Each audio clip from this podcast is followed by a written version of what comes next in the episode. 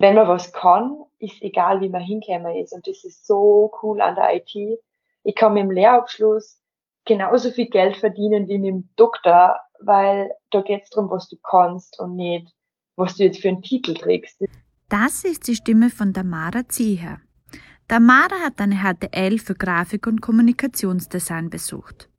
Heute studiert sie Mobile Computing und arbeitet in Teilzeit als Mobile Application Developer. Wenn euch die Folge mit Tamara gefällt, dann teilt sie sehr gerne mit jemand, dem sie gefallen könnte und jetzt viel Spaß mit She Likes Folge 49.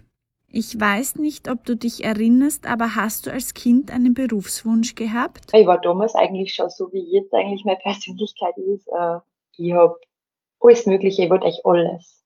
Also ich habe mir gedacht, alles, alles ist mir zugänglich, alles ist möglich. Ich wollte Polizistin werden, ich wollte Anwältin werden, dann wieder Ärztin und Lehrerin und so Sachen wie Hundetrainerin, alles Mögliche, was man sich also in seinem Kinderkopf zusammenträumt.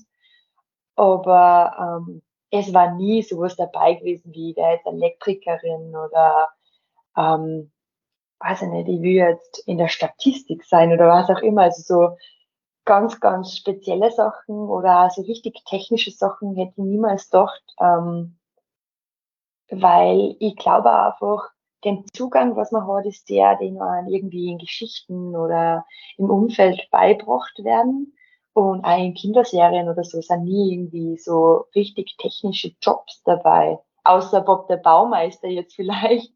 Aber das ist ja auch mehr, ja, ich weiß auch nicht, wie das sonst, also meine Eltern haben jetzt auch nicht voll den technischen Beruf oder irgendwie Bekannte von mir, da wo ich mich irgendwie dranhängen können hätte. Ich habe einen Bruder, der was ähm, in der Technik ist, aber das hat mir eigentlich auch nicht wirklich inspiriert, würde ich mal sagen. Ich wollte eigentlich einfach nur mein eigenes Ding haben, was nicht jeder andere macht.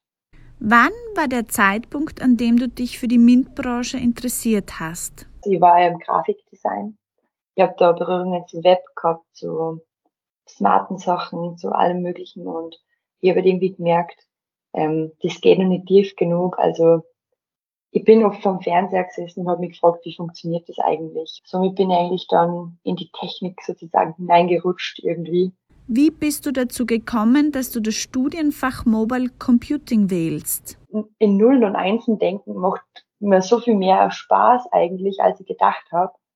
Und die App-Entwicklung, also Mobile Computing ist dafür einfach perfekt, weil ich programmiere, gestalte und sehe das Ergebnis. Und ich kriege genauso das Feedback von außen. Das ist aber trotzdem alles nach einer Struktur. Man, man programmiert das, man hat da ganz anderen Zugang zu der ganzen Gestaltung und das war eigentlich mein, mein Zugang, warum ich mich dann dafür entschieden habe die Informatik ist für mich sowieso nochmal so ein ganz eigener Part der Technik, weil, weiß ich nicht, Maschinenbau ist ganz, ganz anders wie Informatik, nur meinem Gefühl nach. Und für mich war das irgendwie viel zugänglicher, weil man täglich mit irgendwelchen Devices zu tun hat, die irgendwie mit der Informatik zusammenspielen. Es war vor allem auch der Standort schon ähm, wichtig. Also ich wohne ja jetzt in Linz und Hagenberg war da mega guter Zugang. Ähm, ich habe von der FH schon oft gehört und die ist immer schon positiv in den Medien, hat einen mega guten Ruf. Und eigentlich bin ich dann am Tag der offenen Tür hin und ähm, ja, irgendwie ist der eine Studiengang, der nicht so präsent überall ist, sondern einfach da ein paar einzelne Leute hat, am allerattraktivsten gewesen. Das irgendwie hat mein Bauchgefühl dann einfach gesagt, ja, das ist perfekt. Und ich habe auch einen Freund, der in Linz ähm, studiert. Das war natürlich ein großer Faktor. Du hast jetzt auch deine Eltern erwähnt. Was haben dir deine Eltern mit auf den Weg gegeben? Ja, meine Eltern haben eigentlich immer schon gesagt, dass ich das machen kann, was ich will. Also ich bin mir vor allem sehr dankbar dafür, dass wir ermöglicht haben, auch weiter in die Schule zu gehen, ein Studium anzufangen. Das hätte ich, glaube ich, alleine niemals so geschafft alleine schon das mit 14, 13, 14 Jahren ähm, ganz viele unterschiedliche Schulen angeschaut und einfach gesagt, ja, wer das was, wer das was, einfach ein bisschen geredet und ja, mir alles ermöglicht, was geht. Und das war schon sehr, sehr wichtig. Wie hat denn dein Umfeld, deine Familie, deine Freunde auf das reagiert, was du heute machst? Ist eher so, was ist das eigentlich, was du da machst? Also es kann sich keiner wirklich was vorstellen darunter. Jeder kennt so die typischen Sachen und ja, in der Softwareentwicklung ist man halt einfach vom Computer und wertet dahin und irgendwas mit, mit Zahlen und, und Buchstaben und eingeben und so auf ganz eine, eine unterste Ebene heruntergebrochen. Und ja, also im, im Grunde ist schon eher oft so, wow, okay, du machst das. Halt auch auf der Ebene, das ist überhaupt nicht so typisch, dass, dass Mädels das irgendwie machen. Das meiste Feedback, was ich kriege, ist, wow, du machst nicht mehr kreativer wie vorher. Hast du das jetzt einfach hinten lassen, so. Man, man erkennt nicht, dass man Kreativität eigentlich genauso in der Technik ausleben kann. Und das eigentlich voll wichtig ist, weil wie kommt man zu den besten Lösungsansätzen? Und ich finde, meiner Meinung nach ist es, wenn man kreativ denkt, ein bisschen out of the box. Wie erklärst du anderen deinen Job? Naja, eigentlich ist immer so, schau mal auf dein Smartphone, da hast du Apps, genau das mache ich. Und dann können die Leute das auch gleich mal viel besser verstehen. So habe ich es auch mein Opa erklärt, weil der sich natürlich überhaupt nichts vorstellen kann darunter. Und ja, also ich erzähle nicht richtig, dass ich wirklich Softwareentwicklung mache, sondern rede immer von den Apps, weil damit einfach jeder was anfangen kann und dann ist es wieder gegessen. Wenn es bei mir darum ging, zu erklären, was ich mache, dann habe ich immer das Gefühl gehabt, dass das Gegenüber schon wieder weg ist, bevor ich überhaupt mit dem ersten Satz begonnen habe. Hast du auch solche Erlebnisse? Ja, also ganz viel natürlich. Die Leute interessiert oft einfach wirklich nicht. Also das Gefühl ich, interessiere mich oft sehr viel, was andere machen, weil ich, keine Ahnung, ich bin auf der Typ, der einfach gern nachfragt und quatscht. Merkt einfach irgendwie, ich erkläre es eben deshalb auch so ladida, würde ich jetzt sagen, so mit, ah, ist dann nur Apps und am Handy und, weil ich einfach nicht das Gefühl haben will, dass mir wer gegenüber sitzt, der mir einfach auch schon zeigt, dass ihm unangenehm ist, wenn ich über Technik und Software entwickle. Irgendwie habe ich dann auch so ein bisschen das Gefühl, dass ich mich nicht hervorheben darf mit dem Ganzen. So, ich bin eine Frau und ich bin in der Technik und das ist eigentlich schon was Besonderes unter Anführungszeichen. Aber ich habe auch das Gefühl, ich darf mich nicht hervorheben. Das ist unangebracht. Oder das wollen die Leute eigentlich gar nicht mehr hören, weil vielleicht haben sie dann auch das Gefühl, dass sie schlechter dastehen, weil sie, aber das will ich ja überhaupt nicht damit sagen. Du absolvierst gerade ein technisches Studium und bist auch gleich schnurstracks in den technischen Job eingestiegen. Bist du auf diesem Weg jemals anders wahrgenommen worden als Männer?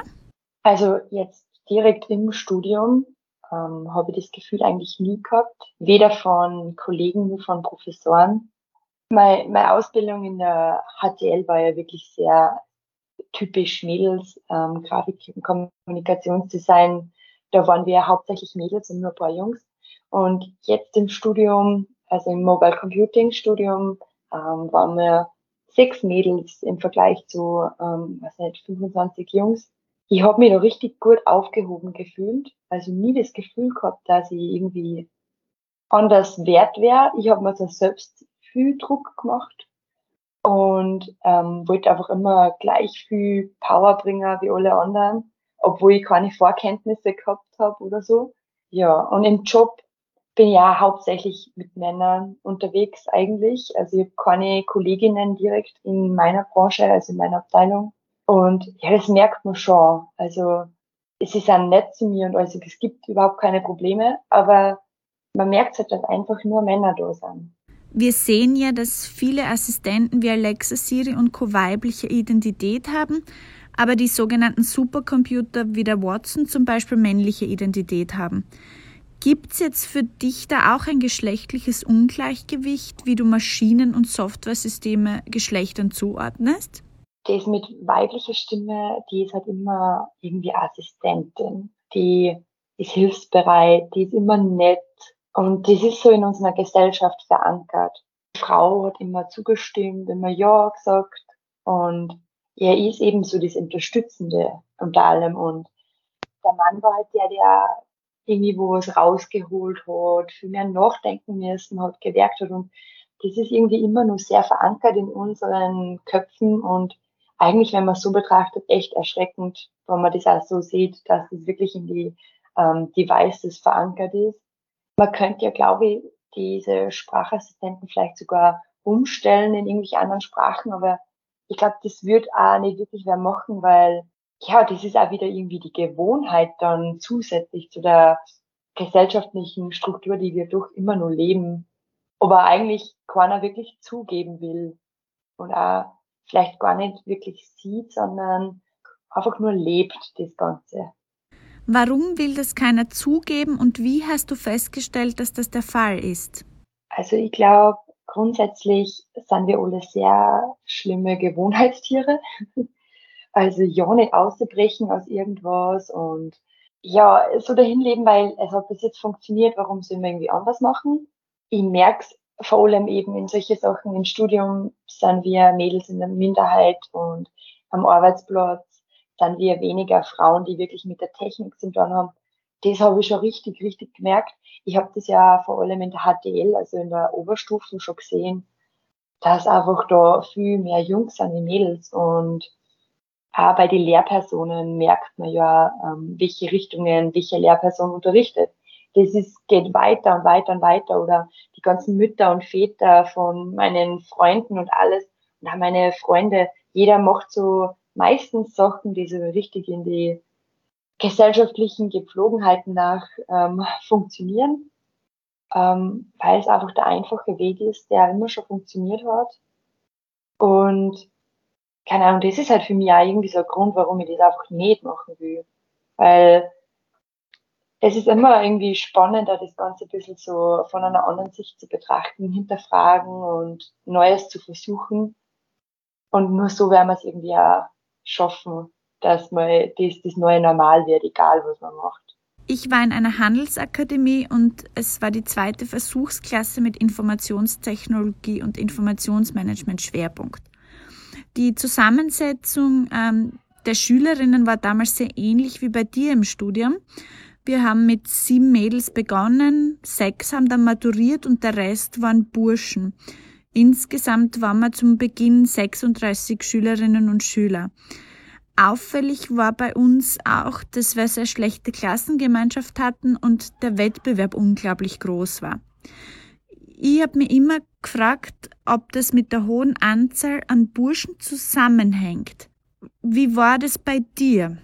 Also vorneweg muss ich mal sagen, wir haben eine mega, mega gute ähm, Zusammen, also Klassenzusammenhalt, wie auch immer man das nennen kann. Und ich erlebe sehr viel Unterstützung gegenseitig. Aber was ich halt erlebe, ich bin in der Unterstufen, Oberstufen immer klassische Einzelschülerin gewesen, immer überall eine von den Besten.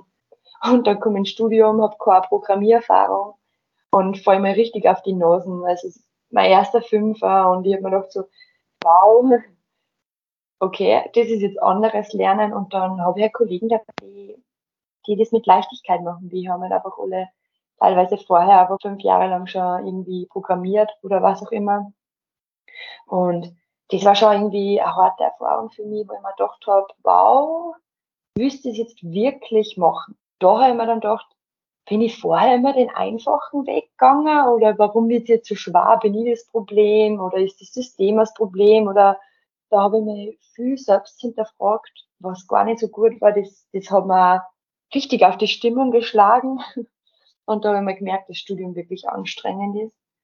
Aber ähm, es ist besser geworden. Ich bin mehr reingekommen. Man hat dem Ganzen Zeit geben müssen und zum Glück hat eben die Unterstützung gegeben, dass wir alle zusammengeholfen haben es war schon natürlich, ein Wettbewerb ist irgendwie immer da, man will immer irgendwie gut abschneiden, aber man merkt immer mehr, dass man für sich selbst gut abschneiden will und für sich selbst ähm, das machen, so weit kommen will, wie man wirklich so weit, wie man sein will. Und da habe ich dann gewusst, ich muss mich mit Leid vergleichen, die, die das gleiche Vorfeld gehabt haben wie, egal ob männlich oder weiblich. Ich muss mich mit Leid vergleichen, die nicht vorher schon fünf Jahre lang ähm, programmiert haben und die Netzwerktechnik auswendig kennen. Und dann ist mir besser gegangen und auf einmal bin ich besser geworden und die letzten zwei Semester waren spitze. Es lag jetzt nicht nur daran, dass das Studieren ein neues Lernen war, sondern es war schon auch der Technologiebereich, wo du ein anderes Lernen lernen hast müssen, oder? Nehmen wir mal typische Lernfächer, die jeder irgendwie kennt. Das ist so Geografie oder Geschichte zum Beispiel. Da lernt man halt einfach mal, man schaut sich die Sachen an, man wiederholt es. Und wenn ich jetzt Hausnummer programmieren lerne, dann muss ich ganz viele Übungen machen, das dahin programmieren und anfangen zu lernen und man bekommt dann also Vorgaben, die einen irgendwie äh, mal das ganz auf ganz unterste Ebene herunterbrechen lassen und von vorne anfangen lassen und ähm, dann muss man wirklich nachdenken. Also man muss nicht sein Hirn anstrengen und kann nicht in einem Buch nachlesen, sondern mal so selbst draufkommen. Und genau das war eigentlich das Wichtige an dem Ganzen. Hätte irgendwie alles zusammengegoogelt und und nur zusammengeschnitzelt, was ja irgendwie Programmieren auch teilweise macht.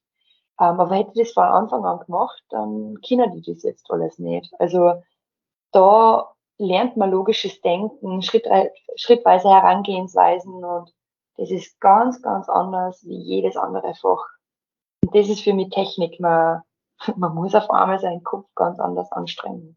In welchem Moment hast du bisher eigentlich am meisten gelernt? Also, ja klar, das Studium, da habe ich mega, mega viel gelernt. Es ist, es ist ein Wahnsinn, was man in so einem Bachelorstudiengang in drei Jahren in seinen Kopf hineinbekommt. Aber am meisten gelernt habe ich daraus, dass ich nach Linz gezogen bin, in einer Wohnung bin und für mich alleine bin, meine Lernzeit einteile, nebenbei arbeiten gehe, dass ich meine sozialen Kontakte aufrechterhalte, die ganz woanders sind, wie da, wo ich da eigentlich die meiste Zeit lebe. Was eigentlich echt schlimm ist, aber das muss ich immer wieder zugeben. Die Corona-Zeit hat mir so viel sozialen Stress genommen, dass ich meinem Studium so viel leichter da habe. Online-Unterricht war furchtbar und schlimm, weil ich brauche den sozialen Kontakt, ich mit die Leute, neben die Leute sitzen. Aber ich habe nicht den Stress gehabt, ich muss heimkommen und die Freunde sehen und die Freunde sehen und die Familienmitglieder und Stress, Stress, Stress und was mache ich als nächstes sondern es war so, ich komme heim und bin bei meiner Familie, weil woanders sollte man eh nicht hin.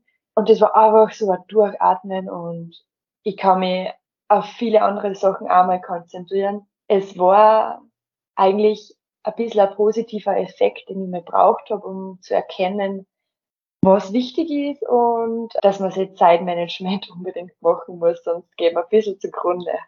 Wenn du beim Matura-Treffen von einer ehemaligen Schulkollegin gefragt wirst, wow, wie hast du das alles geschafft? Was antwortest du dann darauf?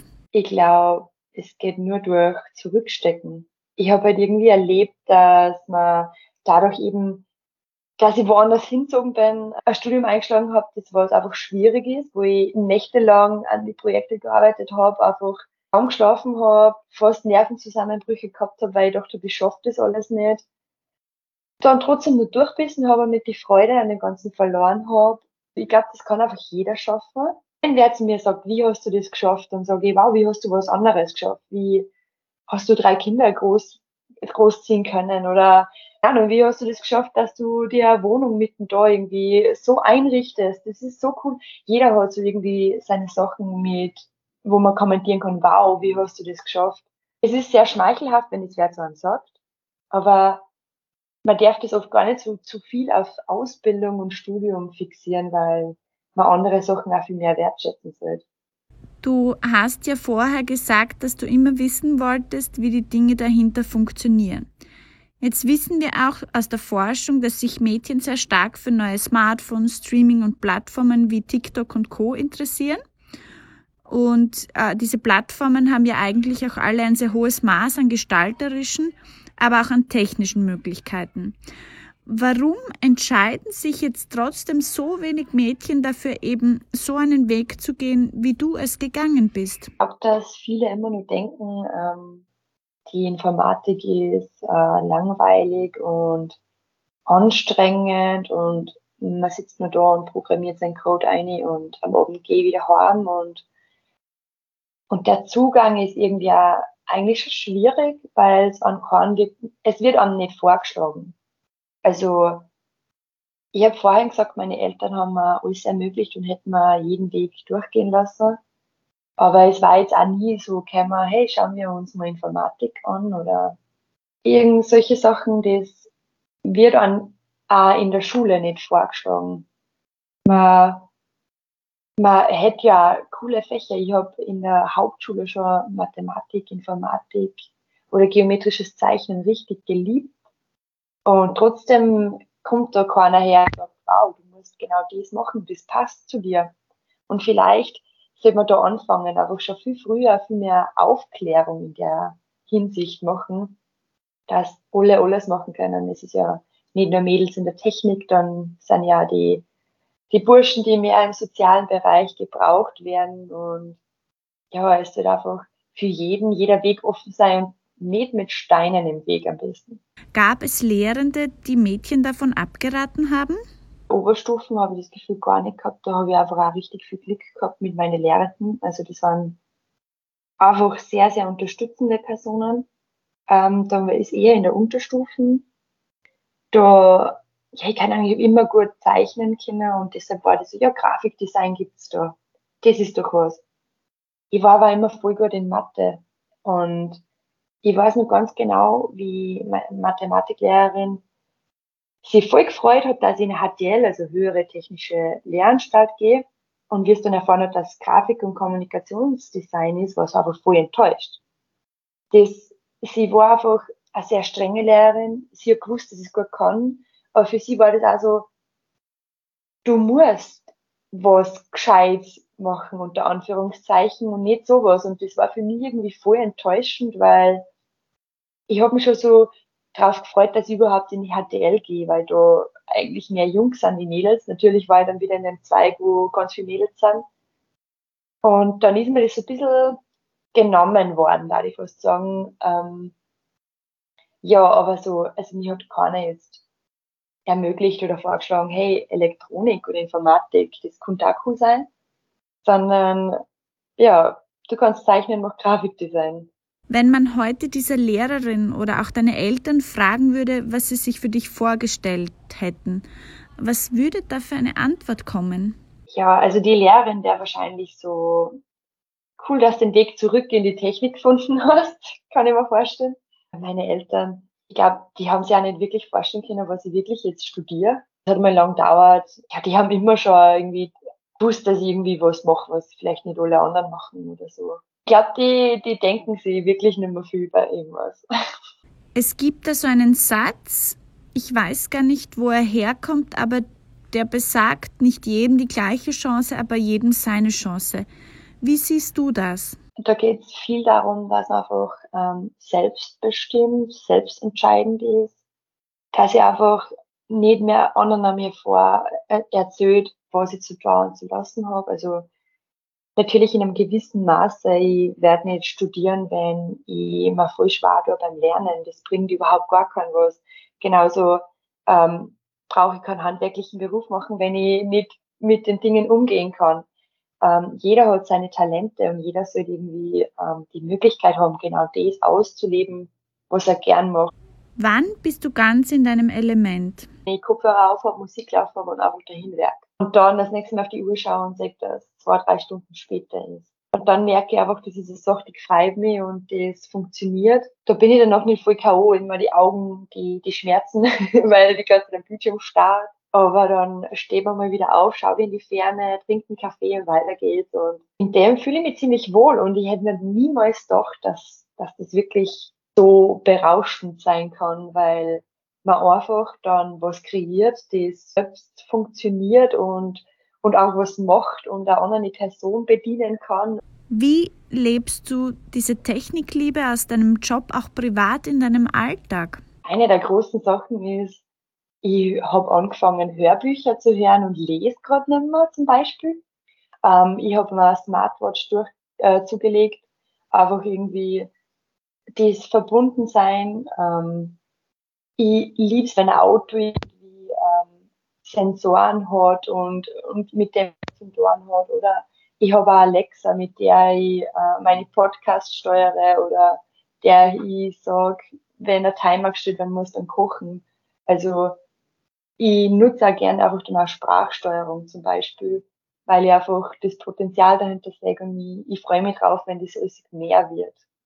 Wenn du dir deine Studienkolleginnen und Kollegen jetzt anschaust, hast du da jemals so geschlechterstereotypisches Nutzerverhalten in Bezug auf ICT festgestellt? Stereotypen haben wir natürlich. Ich meine, ich lebe es ja selber würde ich mal sagen. Das macht jeder. Also so das klassische ITler-Stereotypen bei meinen Kollegen wäre dann, dass einfach Zocker dabei sind. Also, oder auch die was einfach auch in einer privaten Freizeit ähm, programmieren. Ich meine, wir haben jetzt nicht so die stereotypischen Nerds dabei gehabt, weil wir einfach wirklich so richtig übelst bunter Haufen waren. Nennen. Ja, die Mädels, die erzählen halt davon, dass am Wochenende mit die Freundinnen unterwegs sind und man ist irgendwie oft auf einer ganz anderen Ebene äh, zusammen, ähm, sehr unterstützend vor allem auch.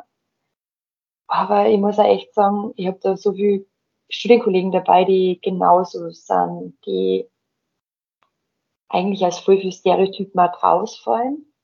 Und ich habe es so richtig spannend gefunden, weil das hat mir auch richtig gut da. Also mal zu in einem Umfeld zu sein, wo irgendwie jeder den anderen akzeptiert und ähm, einfach sein Ding machen lässt und nicht gleich so urteilt darüber, so, wow, du bist jetzt ein Mädchen, du kannst das ja gar nicht. Das Gefühl habe ich eben einfach nie gehabt und und ich hätte es so gern in jeder Lebenslage, nicht nur in meinen, mit meinen Studienkollegen und Kolleginnen. Ich hatte eine Frau in meinem Podcast, die hat off-Record gesagt, dass wenn sie sich mit männlichen Freunden trifft, wird ganz viel über die Arbeit gesprochen. Mit weiblichen Freundinnen spricht sie aber eher über andere Dinge als über die Arbeit. Trifft das auf dich auch zu? Ich würde sagen, das ist sehr abhängig davon, mit welchen Freunden ihr redet. Also, wenn ich jetzt meine Studienkollegen als meine, als einen Freundeskreis ziehe, dann rede ich, egal ob mit Kolleginnen oder Kollegen, viel über Studium, Arbeit und genauso viel, viel über Freizeit. Also das ist sehr ausgewogen. Wenn ich mit meinen Mädels von, von daheim, also so meine Sandkistenfreundinnen, quatsch, dann, ja, dann ist es wirklich genauso kurz meine Arbeit angesprochen, irgendwie, wenn nämlich aufregende Sachen passiert sind. Aber da wird nicht gefragt, hey, wie ist bei dem Projekt gelaufen, das du letzte Woche gemacht hast, weil das weiß meistens schon keiner, weil das nicht gefragt wird. Sondern es wird gefragt, hey, wie geht's da? Oder was machst du gern? Aber die Arbeit ist einfach nebensächlich, die ist nicht wichtig. Es gibt da draußen jetzt ganz viele Initiativen, die versuchen, auf schnellstmöglichem Weg Frauen oder Menschen mit diversen Hintergründen in die Technik zu bringen. Was macht das mit dir, beziehungsweise wie stehst du zu diesen Schnellausbildungen, Quereinsteigerinnen, die einen schnelleren Weg gehen, als du ihn gegangen bist? Ich finde es mega, mega cool, dass es gibt, weil das einfach die einzige Möglichkeit ist, einen Weg zu schaffen, dass mehr unterschiedliche Personen einfach in die Technik gelangen. Ich bin halt jetzt einfach das Beispiel mit nach dem Matura-Studium und dann, dann arbeiten, genau, fertig.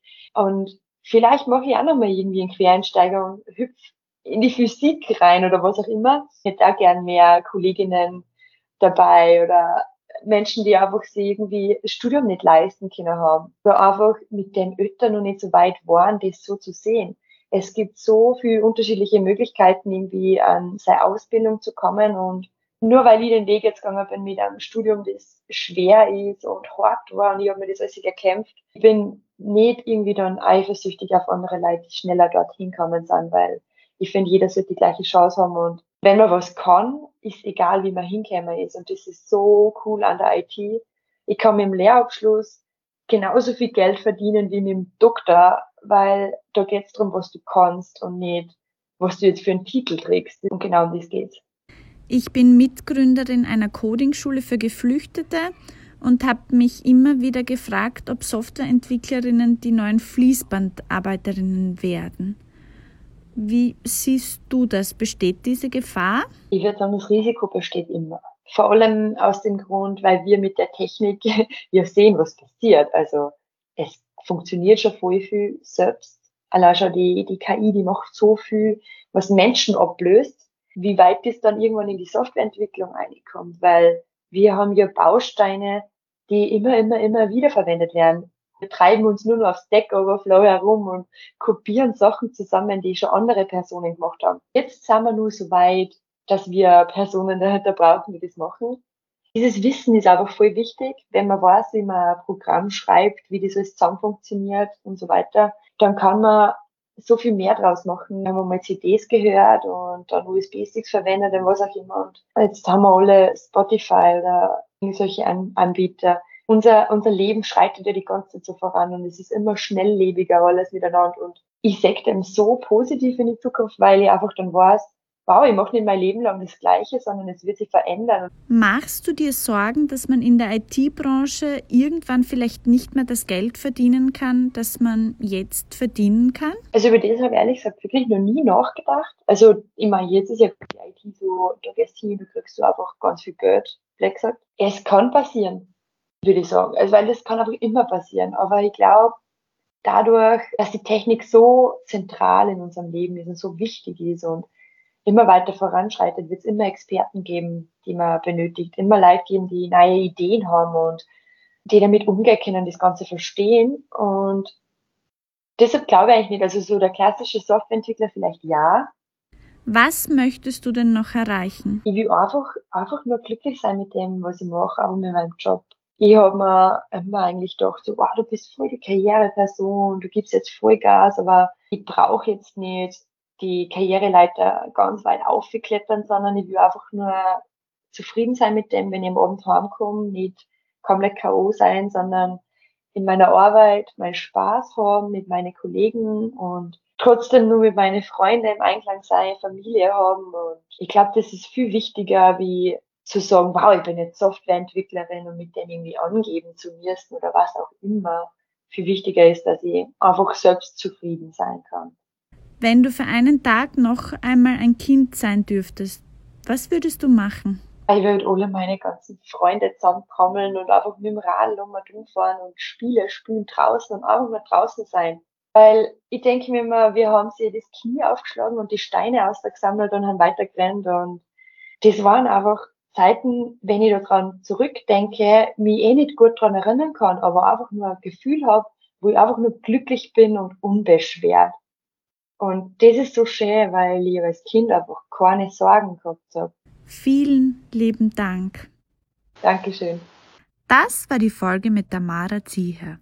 Wenn euch die Folge gefallen hat, dann freue ich mich sehr, wenn ihr Taxi Likes abonniert bei Apple Podcasts und Spotify und wenn ihr gerade bei Apple auch eine Bewertung dalasst. Für Feedback könnt ihr mich auch erreichen unter Taxi Likes bei Instagram, bei Facebook, bei LinkedIn oder über meine Website www.taxilikes.co.